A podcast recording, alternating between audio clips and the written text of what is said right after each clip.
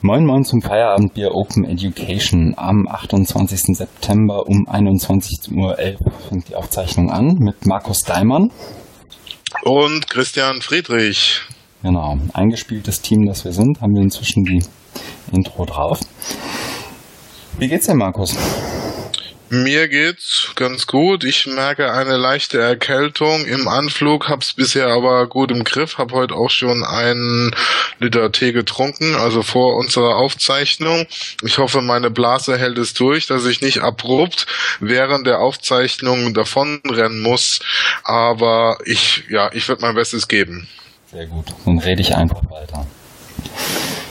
Damit ist eigentlich auch schon die Frage beantwortet, was wir heute trinken. Es ist wieder kein Feierabendbier, sondern Leitungswasser und Tee vermutlich, ne? Genau, mit Tee bin ich durch. Ich habe mir jetzt keine zweite Kanne gemacht. Die hatte ich gestern Abend und da war dann die Nacht doch etwas ähm, unterbrechungsreich durch die dauernden Toilettengänge. Deswegen habe ich jetzt auf die zweite Kanne verzichtet und trinke Mineralwasser. Sehr gut. Dann fangen wir direkt an. Wir haben ordentlich was vor heute. Was haben wir gemacht? Fang du an. Ich glaube, du hattest wieder mal die abwechslungsreichere Woche als ich. Ja, das will man auch hören. Jetzt stapel mal nicht so tief.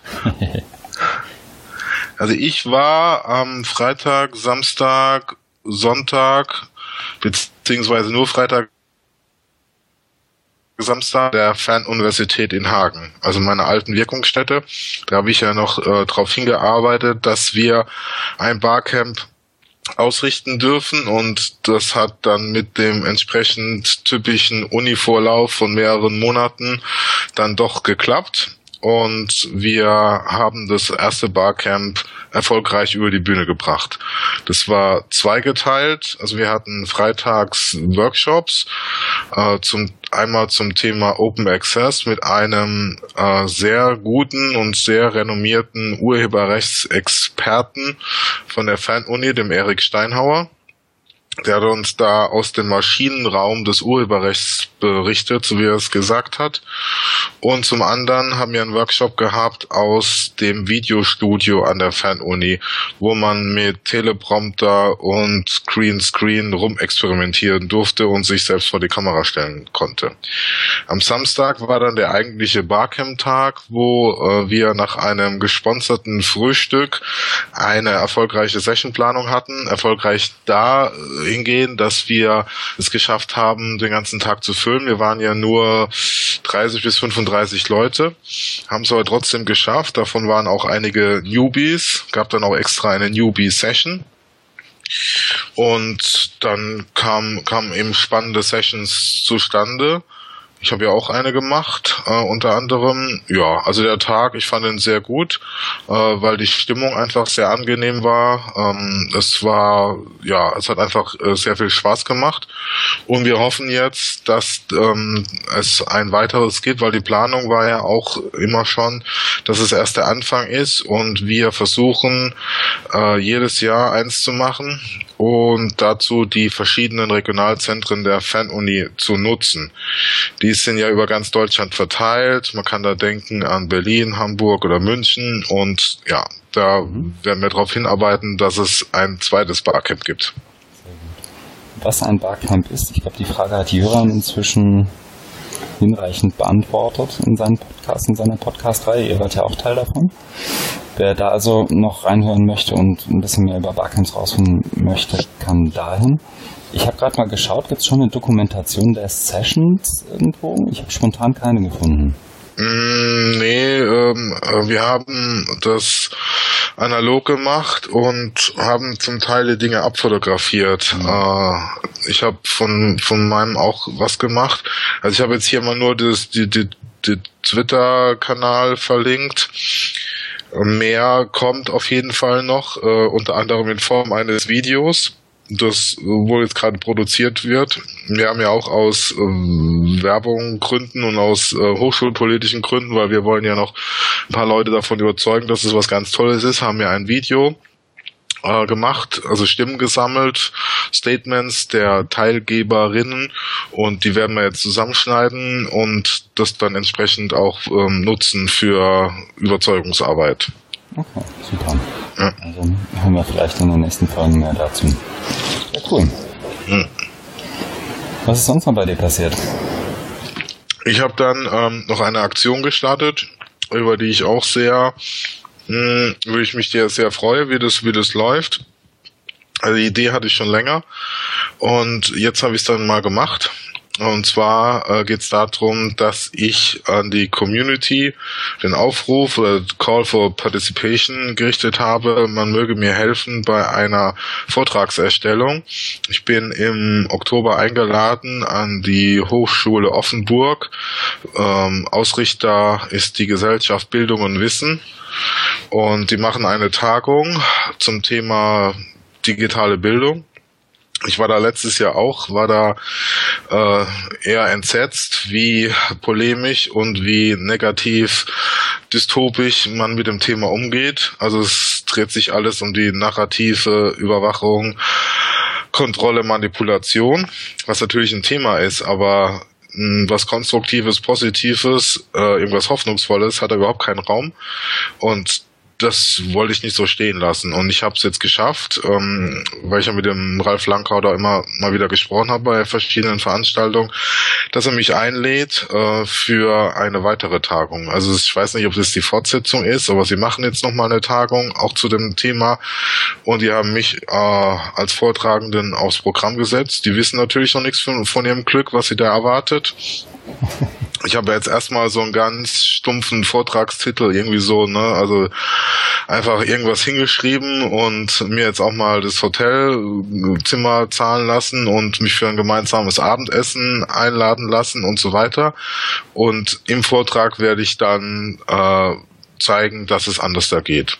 Mhm. Weil ich habe jetzt schon mal auch, also ich habe einen Blogpost geschrieben, wo ich das Ganze nochmal erläutert habe. Und ich habe Google Slides aufgemacht äh, für alle und habe da einfach nur mal reingeschrieben den Titel, diesen stumpfen Titel. Und dann reingeschrieben, bitte schreibt Themen. Und jetzt sind, glaube ich, über 20 Slides. Ich habe jetzt, oder, oder 30 sogar, also ist jedenfalls äh, schon einiges zusammengekommen. Äh, und das werde ich einfach, ich habe mich in Hagen auch über das Thema mit jemandem unterhalten und der gemeint, ich soll das einfach so als Rohmaterial, also irgendwie voll das Risiko gehen, irgendwie so hat er gemeint. Und ich werde dann einfach was davor setzen, also so ein, so ein Intro und dann werde ich die Folie nutzen, so wie sie da sind und dann noch so ein Outro machen. Mhm. Um, um, also mir geht's ja immer um den Prozess, ne? Also ich hoffe, das kam auch so raus. Also mir geht's jetzt nicht, ich glaube, Jöran hat da auch mal nachgefragt, dass diese Gegenüberstellung von positiv und negativ, da, darum geht's mir gar nicht, sondern mir geht's darum zu zeigen, dass, dass es so eine, ähm, eine Zusammenarbeit gibt, eine äh, digitale Kollaboration und auch für ein eher anspruchsvolles Projekt, nämlich die gemeinsame Erstellung eines Vortrags. Also es ist nicht einfach so, ich habe jetzt ein, ein Netzwerk auf Facebook oder Twitter und mir schieben uns lustig ähm, Links hin und her oder wir machen das wie das HFD, das hat ja glaube ich heute auch ähm, Andreas Wittke äh, kritisiert, dass da einfach auch nur Links reingepostet werden und es findet keine Diskussion statt. Da hat er, da hat er vollkommen recht. Und deswegen, ich glaube, ich, man muss also diese Kollaboration muss ja mehr sein als einfach nur äh, Links hin und her schieben, sondern dass man sich darauf einlässt auf so ein Thema, was ich jetzt vorgegeben habe und sich da reindenkt und äh, ähm, dann entsprechend Info mir zur Verfügung stellt. Genau. Und das finde ich bisher ist es ist es sehr gut äh, angekommen. Äh, also einmal auch in den Slides und dann gibt's natürlich jede Menge Rückmeldungen auf Twitter. Im Blog gibt's genau im Blog gab's auch schon einige Kommentare. Also es ist noch nicht das Ausmaß von Martin Weller, was wir später noch besprechen, aber äh, trotzdem, also es, äh, das sind alles diese diese Zeichen, dass es geht. Also die die ähm, vielbeschworene Kollaboration ist möglich und nicht einfach nur Katzenbilder oder ich habe mein Frühstück fotografiert oder ne, zeige mich beim Kitesurfen irgendwo und krieg dann irgendwelche Likes, ist, sondern wirklich was was was mir auch weiter hilft und was mir was bringt. Mhm. Ja. Das ist gut, bin ich mal gespannt, wie die Reaktion da tatsächlich ausfällt. Ja, also eben, wenn du jetzt, wenn du jetzt meinst, die Reaktion bei den, äh, bei der Tagung, da mache ich mhm. mir überhaupt keine Hoffnung. Oder da habe ich überhaupt, also da bin ich vollkommen schmerzfrei. Also die können da machen, was sie wollen, das ist mir egal. Ich will es für mich haben auch, also oder für uns, also für die, für die ähm, Community, um zu zeigen, es geht. Mhm. Also das werde ich natürlich auch alles offen lassen und jeder, der, der da der sich da bedienen will, kann das. Oder äh, ich würde mich auch freuen, wenn das irgendwann mal auch als Beispiel verwendet wird. Dieses, dieses kleine Projekt, um zu zeigen, diese di äh, digitale Kollaboration funktioniert. Mhm. Also mir geht's nicht darum, weil es hat, glaube ich, wer war das? Ähm, Joachim Wedekind hat es bei mir im Blog geschrieben, ich oder oder Martin Linden hat es eben auch mal gesagt, ich würde mich in die Hülle des Löwens äh, wagen und ja, ich brauche ja starke Nerven und so weiter, aber äh, ne, das ist das ist nicht meine, also sehe ich nicht meine Aufgabe, die jetzt da zu, äh, zu missionieren oder so. Ich würde es einfach zeigen, natürlich auch mit einer Begeisterung, weil ich es toll finde, aber jetzt nicht, ähm, weil da muss man unterscheiden, also zwischen missionieren und und einfach was was gut finden. Äh, und Genau, und da will ich es einfach nur zeigen, was da passiert ist. Ich habe auch Zweifel, dass sie das überhaupt wertschätzen können, weil die wahrscheinlich auch gar kein, also viele nicht so ein Gespür dafür haben und was das eigentlich bedeutet, ne? dass, dass, dass man so Leute, dass, dass man so viele Leute zusammenbekommt und die dann auch was machen und äh, über das Thema Thema reden. Also das mhm. wabert jetzt schon eine Zeit lang durchs Netz und ähm, das geht ja dann auch so gegen dieses vielbeschworene, ja, alles ist so oberflächlich und rauscht einfach nur durch. Ja.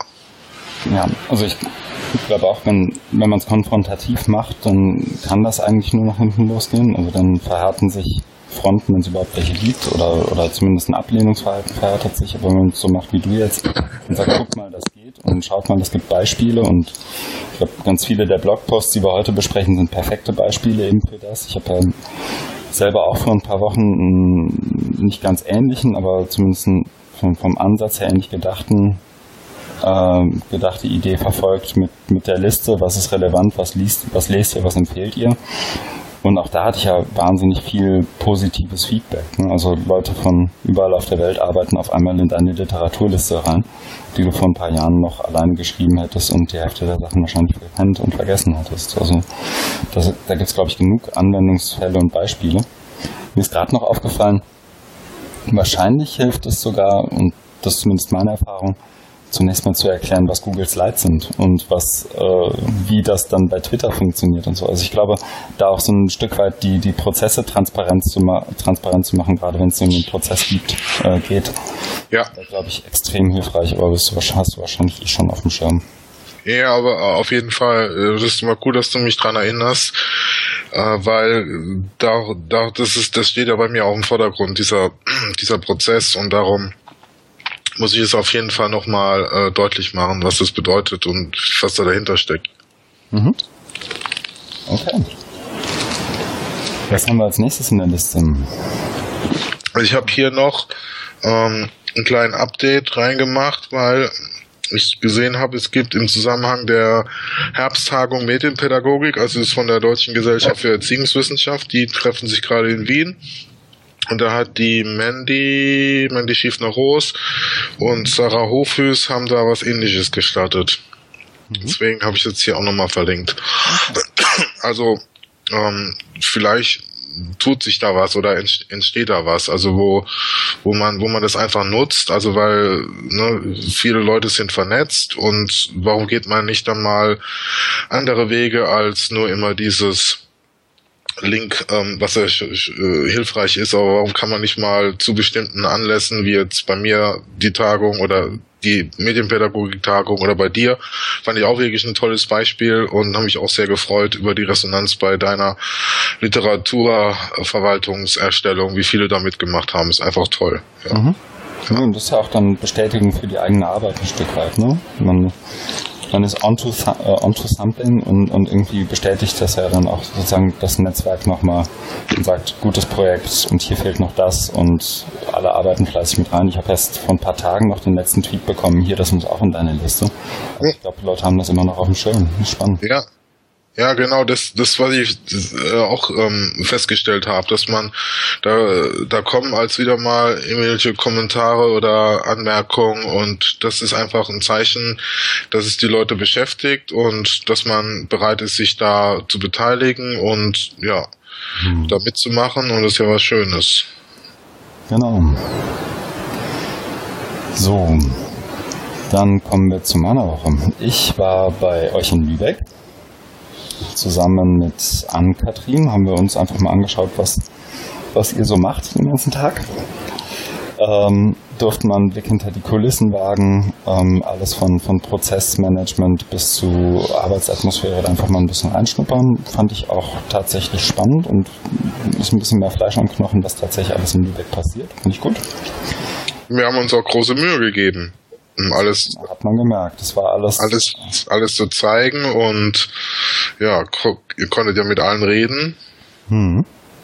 die dann mehr oder weniger gezwungen wurden, mit euch zu reden, aber das haben die alle gern gemacht. Nee, das ist, das ist aber eigentlich auch ganz angenehm, dass da einfach so ein Klima herrscht, äh, der, ja, wo man, wo man sich nicht verschließt, sondern wenn jemand kommt, dann kann man ja mal kurz erklären, was man macht. Genau. Ist ja auch wirklich nicht so. Also ich glaube, viele haben noch ein Stück weit immer den, den Konkurrenz- oder Wettbewerbsgedanken im Hinterkopf, aber ich glaube, gerade in dem Fall ist er nun wirklich nicht gegeben. Nee. Insofern umso spannender und schauen wir mal, was noch draus wird. Genau. Dann war ich bei dem Forum Flüchtlingshilfe Hamburg auf Kampnagel am Freitag. Hab mir mal angeschaut, was es so für Projekte im Bereich Flüchtlingshilfe in Hamburg gibt, überraschenderweise, wie der Titel schon verrät. Ähm, muss ehrlich sagen, dass ich ein Stück weit überrascht, wenn nicht schon fast schockiert war über die Art und Weise, wie Projekte präsentiert wurden ähm, und auch mit, mit welcher Haltung teilweise. Also das ganz oft war das so ein Stück weit Freizeitbeschäftigung, Selbstbeweihräucherung, jetzt irgendwas, irgendwas mit Flüchtlingen zu machen. Vielleicht ist irgendwas mit Flüchtlingen jetzt das neue Medien, neue irgendwas mit Medien. Ähm, und ich will das überhaupt nicht gering schätzen. Ich finde alle die Projekte und überhaupt niemanden, die irgendwelche falschen Intentionen unterstellen, das sind sicher von ähm, aus, aus einer tatsächlichen, aus einem, aus einem Wunsch zu helfen, tatsächlich geborene Projekte gewesen, aber ganz viele ähm, merkt man dann eben doch scheitern oder haben zumindest wahnsinnige Hürden durch Bürokratie, auch durch ähm, äh, verschiedene Grenzen und, und auch verschiedene Probleme in Bezug zum Beispiel auf Offenheit und auf Kollaboration. Also da ist noch viel Luft nach oben. Aber ähm, trotzdem war die Dynamik insgesamt wiederum bei der ganzen Sache dann schon ganz, ganz interessant zu beobachten. Also alle, die, die da beim Forum waren, äh, haben tatsächlich auch sich interessiert zugehört und versucht, konstruktives Feedback zu geben, was ich super finde. Das kenne ich auch nicht von jedem offenen Forum. So, da hat man ja ganz oft auch irgendwo in der letzten Reihe den Querulanten sitzen, der es dann doch nochmal besser weiß. Und hier war das tatsächlich dann doch recht konstruktiv insgesamt. War das jetzt eigentlich ähm, das erste Forum? Ich kann mir denken, nein, oder? Weil Flüchtlingshilfe ja schon länger ein Thema mhm. ist. Äh, wie, wie, wie, wie ist das so die Chronologie oder ja, in welchem Stadium ist man da mit diesem Forum? Na, das Forum ist, glaube ich, schon relativ jung. Ich bin tatsächlich komplett überfragt, was Chronologie angeht. Ich habe das jetzt zum ersten Mal tatsächlich ist bei mir auf dem Radar aufgetaucht und dann bin ich halt mal hingegangen. Mhm. Äh, ich glaube, in dem Volumen und in der Größe ist es definitiv das erste Mal, dass es so stattfindet. War zumindest mein Eindruck. Also die Anzahl der Projekte ist, glaube ich, im letzten Jahr gerade hier im Hamburger Bereich enorm nach oben geschnellt. Das hat man auch gemerkt. Es war teilweise schon so ein bisschen Katerstimmung der Projekte, die ähm, vor einem Jahr oder vor einem halben Jahr, dreiviertel Jahr wahnsinnig motiviert angefangen haben und jetzt dann eben so in den, den Klauen des Ehrenamts gefangen sind und die ersten springen ab und haben nicht mehr so viel Zeit ähm, in ihrem ersten Enthusiasmus vielleicht zu viel versprochen oder zu viel gewollt und nicht auf Strukturen gesetzt, die, auf die man vielleicht schon aufbauen kann. Und die haben jetzt tatsächlich damit zu kämpfen, dass einfach zwar irgendwie 300 Leute im Newsletter sind, aber nur drei zu den Treffen kommen. Und ich glaube, das soll auch so ein Stück weit, soll das Forum dann, so habe ich es zumindest verstanden, auch ein Stück weit einen Gegenpol bilden und, und sozusagen wiederum die Initiativen untereinander vernetzen, sodass die, die da sind und die, die nach wie vor was machen, auch voneinander wissen, was einfach ein Riesenproblem ist. Also ich habe jetzt in den letzten Wochen versucht, Flüchtlingshilfen in Lüneburg und, und Hamburg zu kontaktieren. Wenn du Glück hast, antwortet dir einer nach ein paar Tagen auf eine E-Mail. Anrufe gehen fast gar nicht durch. Social Media funktioniert fast nie. Also es ist schwierig, an die einzelnen Ansprechpartner überhaupt mal ranzukommen. Und ähm, ich glaube, wenn du als Einzelner helfen willst und Kontakt aufnehmen willst zu denen, ist das schon extrem schwierig, da einfach was, was hintereinander zu bekommen. Mhm. Und allein dafür ist es gut und ich glaube, es hat natürlich auch ein Stück weit ein, eine politische Dimension, nicht nur ein Stück weit, sondern eine ganz erhebliche. Ähm, entsprechend dann eben natürlich auch die Rede und, und Keynote von Olaf Scholz und mhm. da ich bin mal gespannt, was daraus wird und was bleibt. Ein Projekt, das ich tatsächlich ganz interessant fand, aber was jetzt, glaube ich, den Rahmen sprengt, war Help Here. Das ist letztendlich ein, eine Plattform, die Projekte und Initiativen, mit denen die was tun wollen, zusammenbringt und das gar nicht auf so einer Ehrenamtsbasis, sondern auf einer ganz konkreten Projekt- und Task-Ebene. Ich brauche von 14 bis 17 Uhr jemanden, der einen Lieferwagen fährt, wer kann. Mhm. Da wird das eben vermittelt. Und das fand ich ganz spannend. Also da bin ich mal gespannt auf die Vollversion. Das war jetzt erstmal nur eine Demo.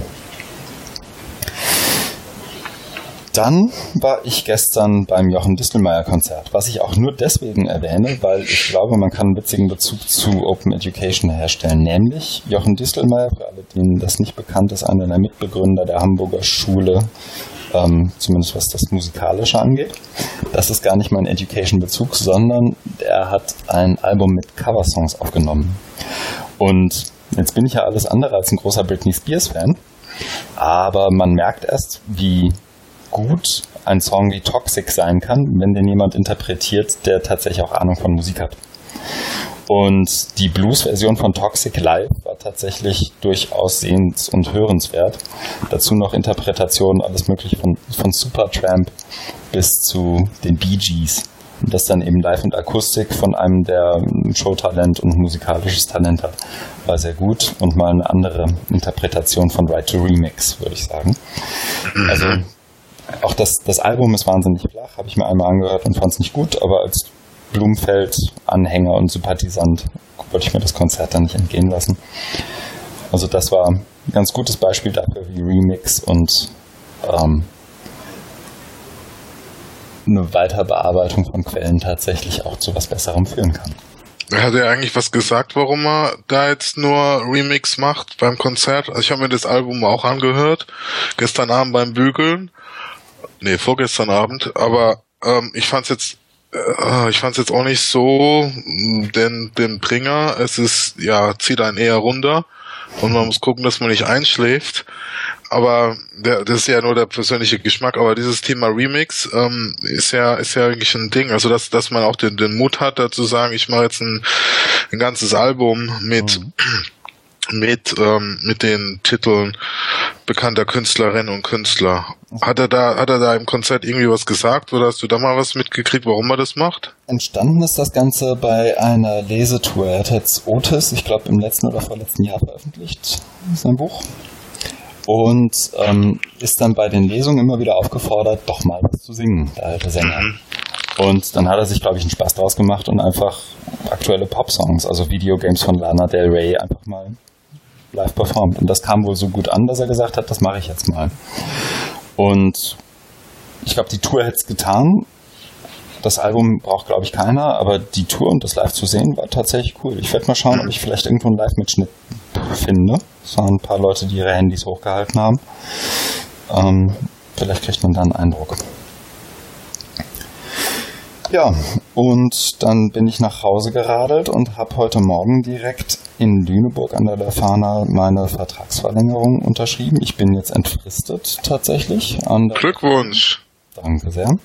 Einer der wenigen, glaube ich, inzwischen, die noch an Unis mal eben entfristet werden. Wovon mal eben ist, glaube ich, bei mir auch nicht mehr die Rede. Ähm, da freue ich mich tatsächlich drauf. Also die Leuphana Digital School, ich glaube, es wäre viel zu viel verraten zu sagen, wir, wir erfinden uns neu, aber wir fahren jetzt tatsächlich einen etwas anderen Ansatz, als wir den bisher gefahren sind. arbeiten das jetzt äh, brav aus in, auf verschiedenen Ebenen und das wollen wir auch möglichst offen tun. Ich glaube, im Moment kann man noch nicht viel verraten, einfach weil wir selber noch in der Findungsphase sind. Aber sobald da irgendwas feedbackfähig ist, dann sowohl hier als auch im Blog wird man dazu was mitbekommen. Also da freue ich mich drauf. Das wird, glaube ich, eine spannende neue Aufgabe. Mhm. Dann nächste Kategorie und jetzt, ich drücke ein bisschen auf die Tube, weil wir sind noch nicht mal bei dem, was wir so gelesen haben und schon in der Minute 26. Ich habe zweimal Feedback bekommen. Ich weiß nicht, wie es bei dir war, aber ich habe zweimal Feedback bekommen. Einmal von Thomas Hapke der an der, ich weiß nicht, ob du ihn kennst, ist an der Bibliothek an der TU Hamburg und beschäftigt sich viel auch mit der neuen Rolle von Bibliotheken und was machen Lernende jetzt in Bibliotheken? Brauchen wir wirklich noch Bücherregale oder nicht die, die viel beschworenen Learning Spaces? Ähm, und da ist er recht aktiv auch. Hat, ich habe ihn getroffen und er meinte, nur so auf Zuruf, super, dass ihr einen Podcast macht. Ich kriege es leider nicht in meinen Alltag integriert, regelmäßig zu hören aber ab und zu höre ich rein. Ähm, spannend fand ich dabei, dass ich dann direkt gesagt habe, na, aber du pendelst doch aus Lüneburg nach Harburg jeden Tag. Kann man da nicht irgendwie unterwegs einen Podcast hören? Und dann habe ich herausgefunden, dass es eines, Smart, eines Smartphones mangelt. Das heißt, da werde ich nochmal, na, vielleicht, vielleicht wird das ja noch was. Schauen wir mal. Und zum anderen von Ankatrin, meiner Kollegin von der Lofana der beim letzten Mal aufgefallen ist und auch, also mir auch, aber ich war irgendwann frustriert mit der, mit der Postproduktion, dass so ein konstantes Flirren im Hintergrund war bei der letzten Folge, was daran liegt, dass ich nach wie vor mit Audacity rumspiele, also einem Open Source ähm, Postproduktions- und Recording-Tool, mit dem ich versuche, unsere Stimmen möglichst gleich laut hinzukriegen, Hintergrundgeräusche rauszufiltern und so weiter. Vielleicht habe ich es da ein bisschen übertrieben. Schauen wir diese Folge mal, wie es wird. Okay, aber das lag jetzt nicht hier an der Mühlenstraße in Lübeck, weil da doch immer einiger Verkehrslärm ist. Nee, an der, also Umgebungsgeräusche waren, glaube ich, okay. Es gibt immer so ein paar Sachen, die man rausfiltern will, einfach so, so ein Grundrauschen. Und dann sind wir, glaube ich, in der Rohfassung immer sehr, sehr unterschiedlich laut. Das liegt, glaube ich, aber einfach auch an dem Equipment, mit dem wir im Moment noch aufzeichnen. Ähm, wenn wir dann beide mal ein paar Euros reinwerfen in den Topf und mal ordentliche Mikros kaufen und vielleicht noch ein, zwei andere Tools, dann sind wir da, glaube ich, auch besser einerseits und zum anderen werden wir, glaube ich, auch jedes Mal besser in der Postproduktion, so zumindest mein hm. Anspruch. Ja, wir wollen natürlich professioneller werden und die Qualität erhöhen und lernen da auch mal gerne dazu. Ja, das, also so ist es ja wirklich gedacht. Ne? Und insofern finde ich das gar nicht schlimm und ich finde es gut, wenn Feedback kommt. Insofern immer her damit.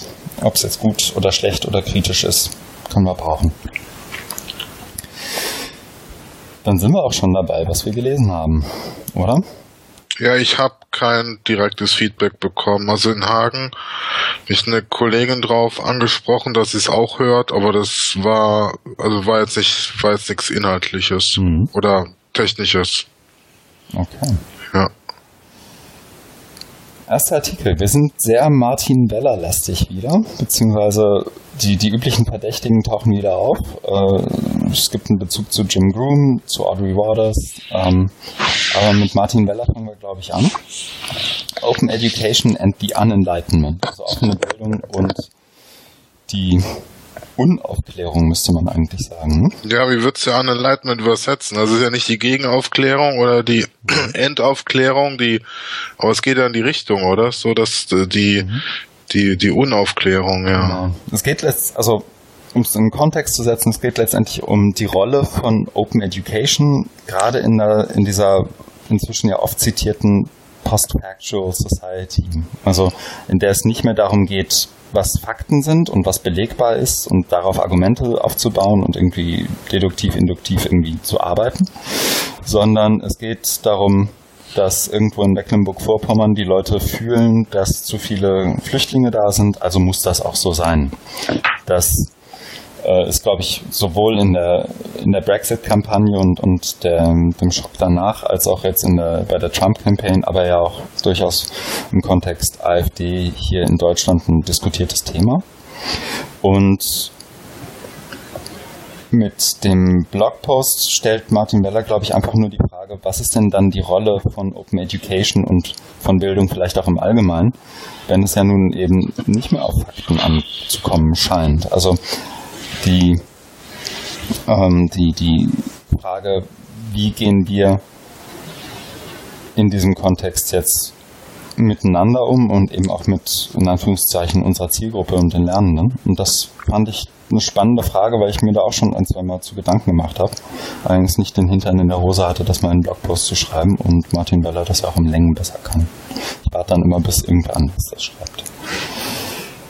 Und spannend ist nicht nur der Kommentar, sondern das ist, glaube ich, auch ein Paradebeispiel für das, was du da vorhast in deiner Präsentation. Ich bin gerade in einem Blogpost und es gibt 41 Kommentare, die teilweise mindestens genauso lang sind wie der Blogpost. Also eine wirklich inhaltlich schwere Diskussion von Leuten, die allesamt lesens- und folgenswert sind, von David Kernahan über Francis Bell.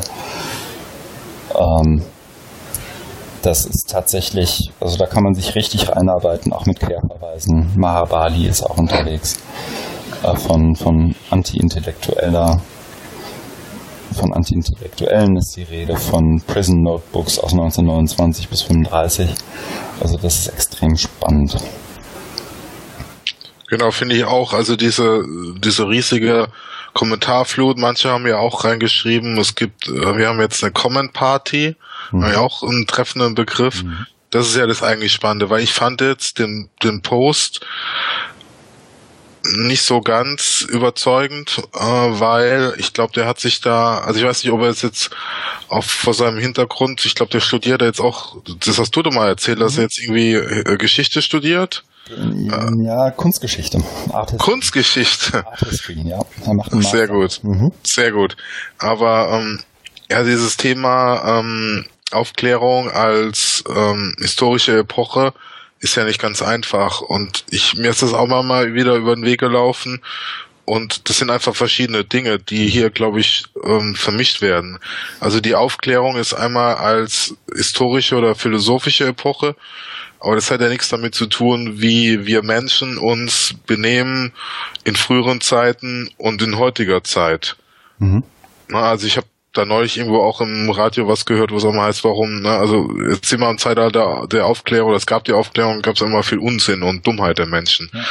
Na, und ich glaube, das, das kam ja in manchen Kommentaren auch so rüber, ne, dass, dass da ähm, die Verwendung dieses Konzept nicht so ganz treffend ist. Und ich finde es dann auch mal schwierig, er hat es ja auch nur so angedeutet, ähm, am Schluss, was jetzt die Aufgabe von Education und dann ist er äh, umgeschwenkt auf oder übergegangen auf Open Education und somit jetzt äh, viel OER zur Verfügung stellt.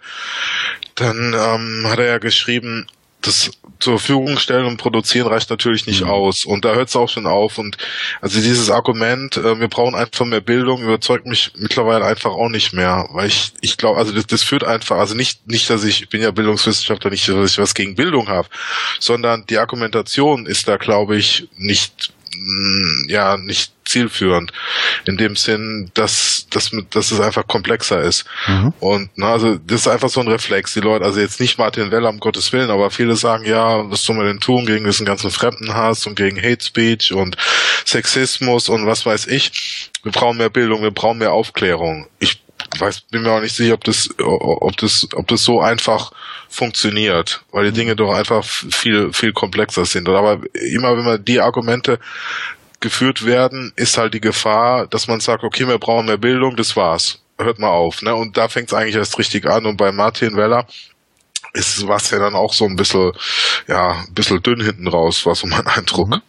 Ja. ja, stimmt. Also er wird ja auch kritisiert dafür, dass er die Aufklärung nimmt, weil das sehr eurozentristisch ist, weil das eben, wie du selber sagst, auch jetzt nicht mit der Aufklärung wurde ja nicht auf einmal überall, wo Schatten war Licht und alle waren auf einmal schlau und clever und haben rational gehandelt, argumentiert, wie auch immer. Aber ähm, ich finde die Frage an sich, how does open education operate when knowledge and expertise are seen as part of the problem, mhm. finde ich valide. Und mhm. Ähm, ich glaube, dann ist einfach, wie damit so ein Blogpost auch gelesen wird, kämpfst du dann irgendwann mit dem Problem, wie nenne ich das denn jetzt? Und da, also da würde ich ihn fast schon entschuldigen. ähm, die Diskussion finde ich spannend, allein deswegen, weil es hier, glaube ich, nicht um mehr Bildung geht. Es ist wie, wie so oft so die, wenn, mir geht das häufig so, wenn ich mit Leuten rede, dann, wir müssen mehr Content haben, wir brauchen mehr, wir müssen jetzt mehr produzieren und noch mehr und noch mehr und noch mehr. Das ist ja ganz oft auch Förderlogik. Sondern ich glaube, hier geht es um Zugänge und Aufbereitung. Wie machst du, wie arbeitest du? Und ich finde, da ist Open Education ein super oder kann ein super Tool sein letztendlich, also eine super Methode sein, ähm, weil du da ja noch viel mehr als in, dem, in der klassischen Wissenschaft oder in klassischen Bildungsformaten transparent und nachvollziehbar Fakten heranführst oder, oder letztendlich Konzepte vorstellst und die auch sozusagen veränderbar und angreifbar machst und dadurch auch sozusagen einen Diskurs ermöglicht, wo sonst nur Hate Speech wäre. Also da sehe ich, glaube ich, schon eine Rolle und ich glaube, deswegen finde ich die Frage auch so spannend. Aber du hast vollkommen recht. Der, ich glaube, der Blogpost war auch nicht so gedacht, dass er äh, die Antworten liefert, sondern eher die Frage stellt. Und die Kommentare beweisen das ja letztendlich auch. Ne? Also ich glaube, er hat bei vielen irgendwie einen Knopf gefunden und den gedrückt. Und das finde ich wiederum spannend weltweit. Also da kommt ein Mike Caulfield irgendwo aus Nordamerika daher. Genauso wie ähm, Leute, die irgendwo in Kairo an Universitäten arbeiten und so weiter und die natürlich alle vollkommen andere Perspektiven auf so ein Thema haben. Und das ist ja das, worum es dann vielleicht auch eher geht, als dass in den Blogposts ähm, die, die absolute Wahrheit und verkündet wird. Ja, absolut. Da hast du hundertprozentig recht. Ähm, das ist ja das, also das sind ja zwei Dinge. Einmal inhaltlich finde ich den Blogpost nicht überzeugend, aber genau diese, was du sagst mit der, mit der Reaktion, mit den vielen Kommentaren. Ich habe mir das vorhin auch nochmal durchgelesen, finde ich großartig und von der Warte her hat er alles richtig gemacht. Also mhm. genau so muss es sein, dass man dass man auch Fragen reingibt und man ne, über über über die Argumente kann man natürlich streiten. Das ist mhm. aber das ist ja Natur der Sache. Das ist ja jetzt nichts Negatives, sondern ganz und gar nicht, sondern das ist ja einfach schön. Da kann man sich jetzt noch ein bisschen kann man drauf rumkauen und, und kann sagen, nee, überzeugt mich nicht. Schreibe ich was und das haben ja ganz mhm. viele Menschen gemacht und das ist ja genau, also das ist ja gerade das Tolle dran. Mhm. Also, ne, also mein insgesamt finde ich finde ich es äh, auch ein, ein, sehr schönes Beispiel von, von der von der ganzen ähm, Geschichte. Aber noch ein äh, noch eine ähm, ein Kommentar zu dem, was du gesagt hast, ähm, Aufbereitung und, und Open Education. Ich glaube, was man auch noch braucht, ist einfach auch mehr Kenntnis und Wissen über die ähm, Kontexte und Bedingungen und, und Situationen also es ist vielleicht jetzt schon Überleitung zu dem Teil, was, wo ich ja noch was ähm, zusammengestellt habe, also zu, zu dem Punkt, wir brauchen Aufklärung über das, wie das Ganze funktioniert, äh, wie wir die Leute erreichen und so weiter. Also nicht, nicht nur ähm, die eigentliche pädagogische Aufgabe im Sinne von Aufbereitung von Content, sondern ähm, wo, weil das ist, glaube ich, heute in unserer digitalisierten Welt wichtiger denn je, ähm, uns Gedanken machen, wie erreichen wir die Leute, was, was, was gibt, was sind mögliche Ausgrenzungsmechanismen und so weiter. Ja. Das ist also, was man bei MOOCs da immer äh, klassischerweise gesehen hat, dass die, die es eigentlich erreichen soll, überhaupt nicht erreicht. Genau. Also da, so das, was ja auch in diesen Diskussionen immer mitschwingt, ist so die alte Frage nach Equity und Equality, also Gerechtigkeit und Gleichheit. Ne? Und, und wie wie man das jetzt wiederum herstellt, wie man verschiedene Zugänge zu dem schafft, was man da hat. Und zwar, ich glaube, das ist auch eine Frage, die du ja nie, also da gibt es, glaube ich, kein richtig und falsch, sondern nur Versuche. Richtig. Und diese, ganz genau, und dieses Versuch, man muss halt auch immer äh, an sein ähm, Überzeugung, an seinen Ideen, an seinen Ansätzen arbeiten. Ne? Das, was ich ja vorhin gesagt habe mit dem Punkt, ähm, wir brauchen mehr Bildung, ist viel zu flach. Ne? Also, dass man da sich auch mal wieder äh, hinsetzt und Gedanken macht, was heißt das jetzt und wo geht es weiter, weil ja passiert ja wahnsinnig viel im, im Bereich der Technik und es hat ja wiederum Auswirkungen auf das Soziale, auf das Politische und da müssen wir mal dran arbeiten. Mhm. Ja. ja. Insofern hat auch bei uns ja der Blogpost Spuren hinterlassen. Ist doch super. Genau. Das nächste ist, glaube ich, auch von mir, würde ich tippen. Ähm, ist schon ein bisschen her, dass ich es hier reingehauen habe. Und zwar ist das ähm, Audrey Waters, die davon spricht, dass oder die Bezug nimmt auf die, ähm, ich glaube, und das hatten wir auch in der letzten Folge mit Martin Weller, Attack as a Discipline und da kommen wir auch gleich nochmal.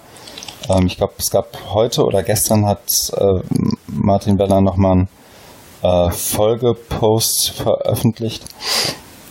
Äh, und, und Audrey Waters sagt letztendlich nur, zu, zu oder nimmt Bezug auf Martin Wellers Blogpost, in dem er davon beschreibt, dass er es gerne hätte oder was, was passieren würde, wenn Educational Technology eine eigene Wissenschaftsdisziplin wäre und was dann passiert. Und Audrey Waters wiederum nimmt sozusagen die, die andere Position ein und sagt, anstelle einer Disziplin, die Educational Technology heißt, brauchen wir ein Undisciplining, also eine Fragmentierung und, und ähm, anders und, und vielfältige Betrachtungsweise dessen, was denn da tatsächlich mit Digitalisierung und Technologie im Bildungsbereich passiert und multiple Perspektiven. Glaube ich, so habe ich sie da verstanden. Und schön fand ich eigentlich, weil auch das ist jetzt, ich meine, da kann man lange drauf eingehen oder es eben sein lassen. Ich fand heute die, hab vorhin noch, ich glaube vor irgendwann vor zwei, drei Stunden die Antwort von Martin Weller gelesen. Ich weiß nicht, ob du schon reingeguckt hast, äh, wo er nochmal beschreibt, was er denn da eigentlich meinte. Und die beiden sind sich, glaube ich, in der Sache sehr, sehr einig, aber ihre Ansätze sind komplett unterschiedlich, was, glaube ich, auch daran liegt, dass Weller ja nun in der Universität ist und Audrey Waters nicht. Aber genau mit AdTech as a Discipline will Martin Weller eben diese Angreifbarkeit und multiple Facetten in Educational Technology reinbringen. Also äh, er nennt das Critical ähm, AdTech und Pragmatic AdTech, glaube ich, ähm, die dann in der, in der Wechselwirkung miteinander tatsächlich auch voneinander profitieren. Sprich, nicht nur unreflektiertes Machen, sondern eben auch aus einer aus den Geflogenheiten einer Wissenschaftsdisziplin heraus der, der Umgang und die Analyse dessen, was man da tut. Wenn ich es richtig verstanden habe. Ja, ich bin mir, Entschuldigung, äh, ich bin mir auch nicht so sicher, ob das mit der mit der Disziplin so ähm, so funktioniert, weil ja doch ähm, es, also es fehlt so das Einheit das, das Einheits- und sinnstiftende Momentum, sondern die, ähm, die Interessen gehen ja doch auseinander. Also wenn man es mal ganz grob äh, ökonomisch, kapitalistisch versus ähm, pädagogisch nimmt.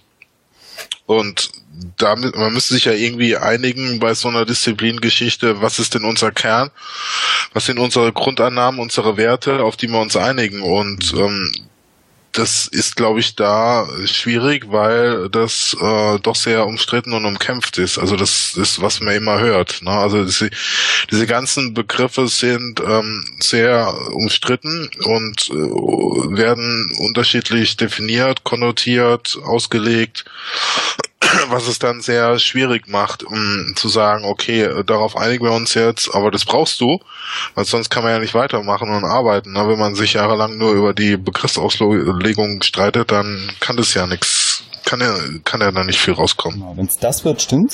Aber genau das beschreibt er eben. Ne? Also dass verschiedene Perspektiven eine Disziplin ja formen. Also das kenne ich auch aus, jetzt bin ich ja, was das angeht, von uns beiden definitiv der Laie. Ähm, aber das ist doch in das fällt mir als erstes ein. In Rechtswissenschaften, die Freiburger und die Frankfurter Schule. Oder die, die, die verschiedenen Ansätze innerhalb der Psychologie über die, die verschiedenen Dekaden hinweg. Also sowas ja, aber der ja, aber da, da, da bist du, ähm, da bist du in einem System. Da bist du im System der Wissenschaft. Mhm. Und die Wissenschaft, also das ist mal so systemtheoretisch zu erläutern, die Wissenschaft operiert nach dem Wahrheitscode. Das heißt, es geht um wahr und wahr versus falsch. Und ähm, dann gibt's eben den, und außerhalb des Systems, in einem anderen System, ist dann eben der Kapitalismus, wo es um ein ähm, Geldcode gibt. Mhm. Also kaufen oder nicht kaufen. Und das, das ist ja das Problematische, ne? Klar, es gibt ähm, innerhalb der Wissenschaft ist ja auch das Schöne dran, äh, gibt es verschiedene Schulen und Auslegungen, aber die sind alle der Wahrheit verpflichtet. Und bei, äh, wenn du jetzt bei AdTech bist, dann kommen eben äh, andere Player rein, die mehr am ökonomischen Code äh, orientiert sind. Und ich glaube nicht, dass das so eine Disziplin aushält, wenn auf einmal zwei Codes äh, unter ihrem Dach operieren. Ich glaube, das muss sie aber. Also ganz platt, vielleicht bin ich da auch wahnsinnig unreflektiert. Ähm, aber du machst ja sozusagen jetzt die, die schon, also man könnte jetzt polemisch behaupten, dass du eine, so ein binäres Verhältnis zwischen Popper und Gates aufmachst. Oder? Das heißt, nee, äh, nee, es geht. Ich, was ich meine ist, vielleicht, ja. die, ich glaube, vielleicht hilft, also vielleicht um mal, um mal sozusagen das, das Argument durchzuspielen, vielleicht hilft ja AdTech as a Discipline, also als Wissenschaftsdisziplin, das, und damit meint er, glaube ich, nicht die ähm, Coursera-Betreiber, die mal ab und zu einen Blogpost veröffentlichen, sondern tatsächliche Wissenschaft. Also er spricht ja auch von Rigor und von ähm, den, den verschiedenen Ansätzen und, und Schulen letztendlich, wenn man so ins Deutsche übersetzen will, die dann zwar, die dann eben mit falsifizierbaren Hypothesen arbeiten und, und sozusagen mit dem, dem tatsächlich so einen Wissenschaftskern tatsächlich verfolgen. Also jenseits der Blogposts auf irgendwelchen Trello-Blogs oder solchen Geschichten. Ähm, ich glaube, das, das meint er zumindest, so wenn, wenn ich ihn da richtig verstanden habe. Ähm, und ich kann mir zumindest vorstellen, wenn du die Leute, die, also mal plump gesagt, die Leute, die wir da lesen, das sind ja alles in großen Teilen einfach Wissenschaftler. Ne? Also das sind ja alles Leute, die in irgendeiner Art und Weise in, in, in Wissenschaft irgendwie arbeiten, mal bei For-Profit, mal bei Non-Profit Universities. Aber ein Großteil derer ist ja entweder, ist ja damit auch der Wahrheit verpflichtet. Also sie sind ja schon in irgendeiner Form Wissenschaftler. Ja, das, das ist die Frage, äh, ob es noch das Label braucht, damit sie, damit das irgendwie alles AdTech ist, ne? Korrekt. Also vielleicht bin ich da jetzt, war ich da jetzt auch zu fundamental, aber ich will nur ein Beispiel geben, dass du vielleicht ein Gefühl kriegst, wo das hingeht. Also es gab, es gab und gibt an Hochschulen sogenannte Stiftungslehrstühle, ähm, wo dann eben Konzerne in Hagen war es mal Douglas für fünf Jahre ein Lehrstuhl Wirtschaft, nee, wie hieß es, Dienstleistungsmanagement gesponsert haben. Mhm. Und da gibt's dann auch immer Kritik, ne? wenn auf einmal eben da ein Konzern reinkommt, weil die Reaktion oder Reflex ist auch immer, die erkaufen sich ähm, Zugang zu Forschung, die wollen Forschung beeinflussen, die wollen äh, möglichst im guten Licht stehen. Und es gibt auch mal wieder, es, es gibt auch irgendeinen Podcast ähm, aus der Reihe Kultur- und Sozialwissenschaften, äh, Deutschlandfunk, da gab es neulich auch irgendwie so eine Sendung, gekaufte, gekaufte mhm. Forschung, wo ähm, zwei Wissenschaftler das auch mal sich angeguckt haben. Also da geht es, glaube ich, mehr so um Pharmaz pharmazeutische und, und, chemische Unternehmen. Das ist einfach nur, um, um dir ein Gefühl zu geben, ne, was, wo das hingehen könnte. Ich will jetzt auch um Gottes Willen nicht behaupten, dass es äh, da ist und ich kann seinen Ausführungen gut folgen, ähm, dass, dass es tatsächlich da funktionieren kann. Das war einfach nur so mal zur Gegenüberstellung mhm. und vielleicht zu, zu radikal die Trennung. Aber es schadet ja nichts, wenn man da mal so einen Kontrast hat ne? mhm. und, zu, und zu auch mal sich wieder zu vergegenwärtigen, wo, wo stehen wir denn, was wollen wir denn? Und natürlich sind da die Leute, die du aufgezählt hast oder die wir beide im Kopf haben, der Wahrheit verpflichtet. Das würde ich nicht bestreiten.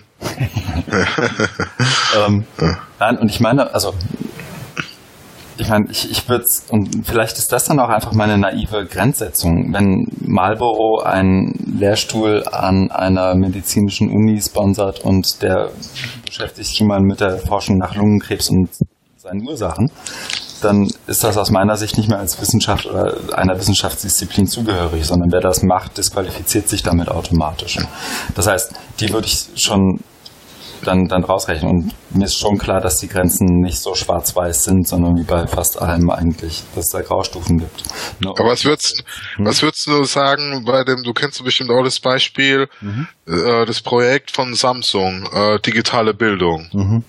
Ja, die waren auch, ich weiß nicht, was, was du letztes Jahr beim, äh, wie hieß das, Digi, Digiturn, Digital Turn vom, vom, vom HFD in mhm. Berlin.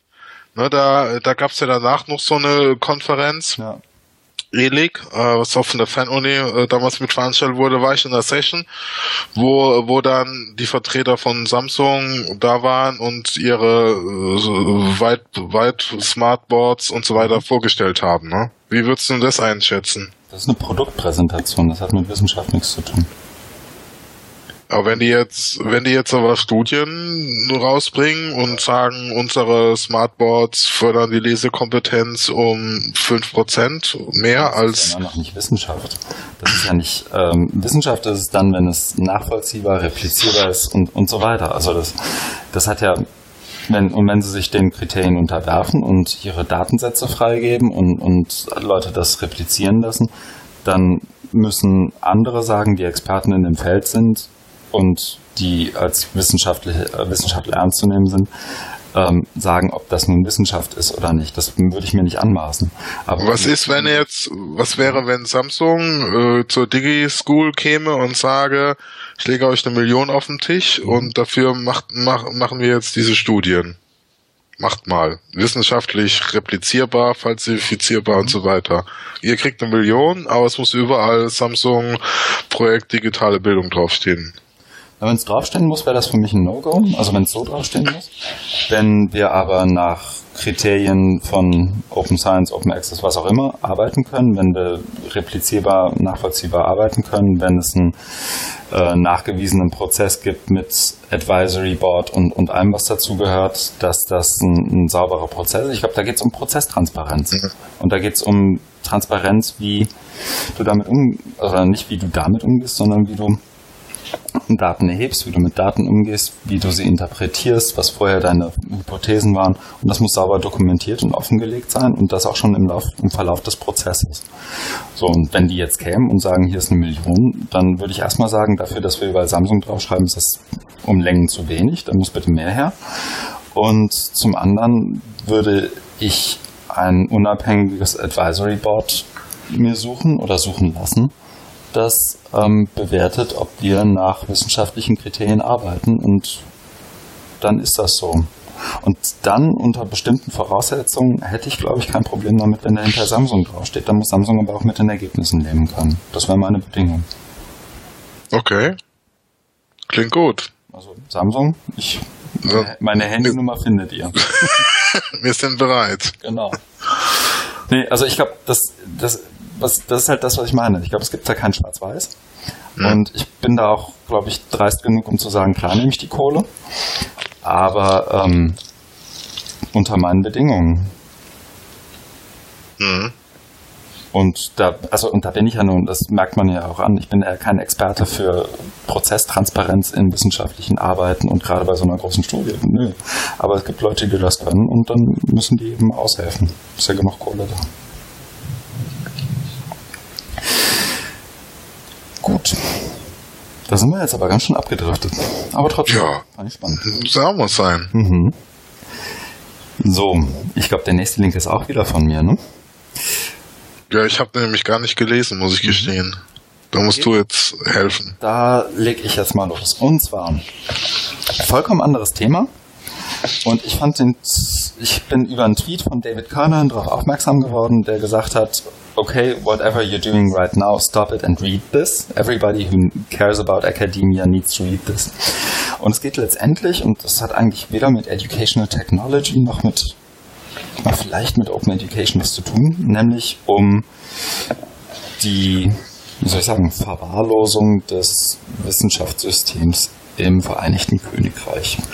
Und zwar wird ein Fall beschrieben an der Coventry University bezeichnenderweise, in dem eine nicht namentlich genannte bzw. Ähm, anonym gemachte ähm, Englischlehrende an der Coventry University eben von Vertrag zu Vertrag geschubst wird, immer in irgendwelche Subsidiaries, also Tochtergesellschaften der Coventry University geschickt wird.